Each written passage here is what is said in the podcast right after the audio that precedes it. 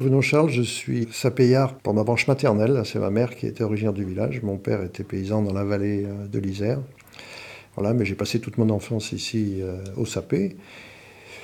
Les études et mon travail m'ont emmené ailleurs pendant un temps et je suis revenu il y a une vingtaine d'années pour, euh, pour montrer une structure agritouristique.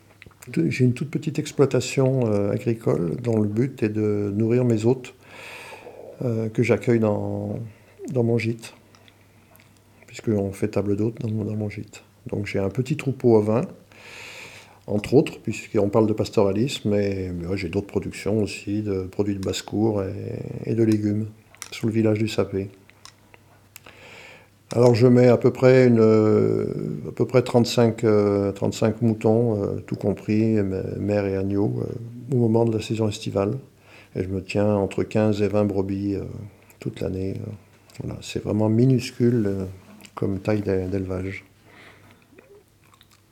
Et avant, j'étais ingénieur agronome, mais je le suis toujours parce que j'ai jamais fait autant d'agronomie que maintenant. Euh, parce qu'il y, a, beaucoup d'ingénieurs agronomes qui, font plein d'autres choses que, de l'agronomie.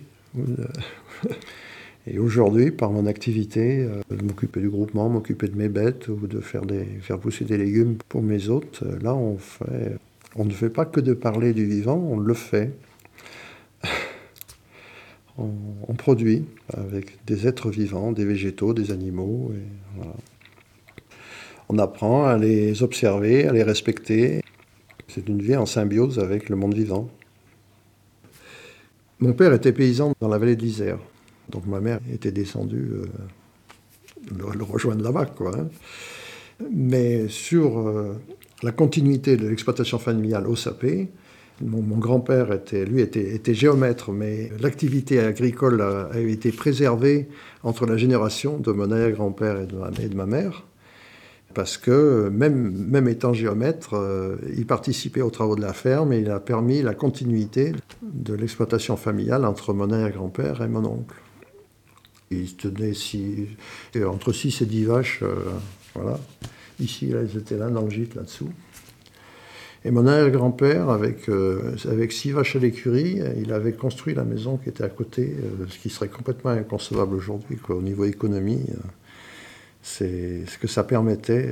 ce mode de vie, quand même, les gens arrivaient à vivre, il y avait un équilibre économique dans des conditions qu'on jugerait miséreuses aujourd'hui, mais qui, qui, étaient les conditions de vie moyennes des paysans de montagne, quoi. Hein, on, survivait bien, on survivait.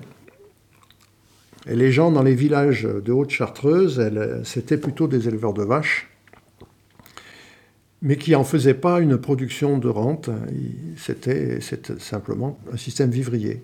Puis les vaches servaient aussi, aussi au travail. C'était des vaches de trait.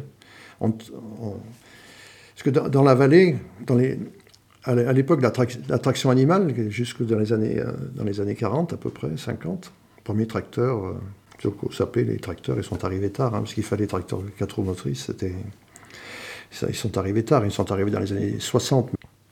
Donc les gens, ils attelaient les vaches en, pleine, où ils gagnaient de l'argent avec l'agriculture, ils pouvaient se payer des bœufs pour, euh, pour travailler avec, mais en, montagne, ils attelaient les vaches. Alors, quand on attelait des vaches, ben, elles faisaient du lait, mais quand elles travaillaient, le lait, il, pissait moins.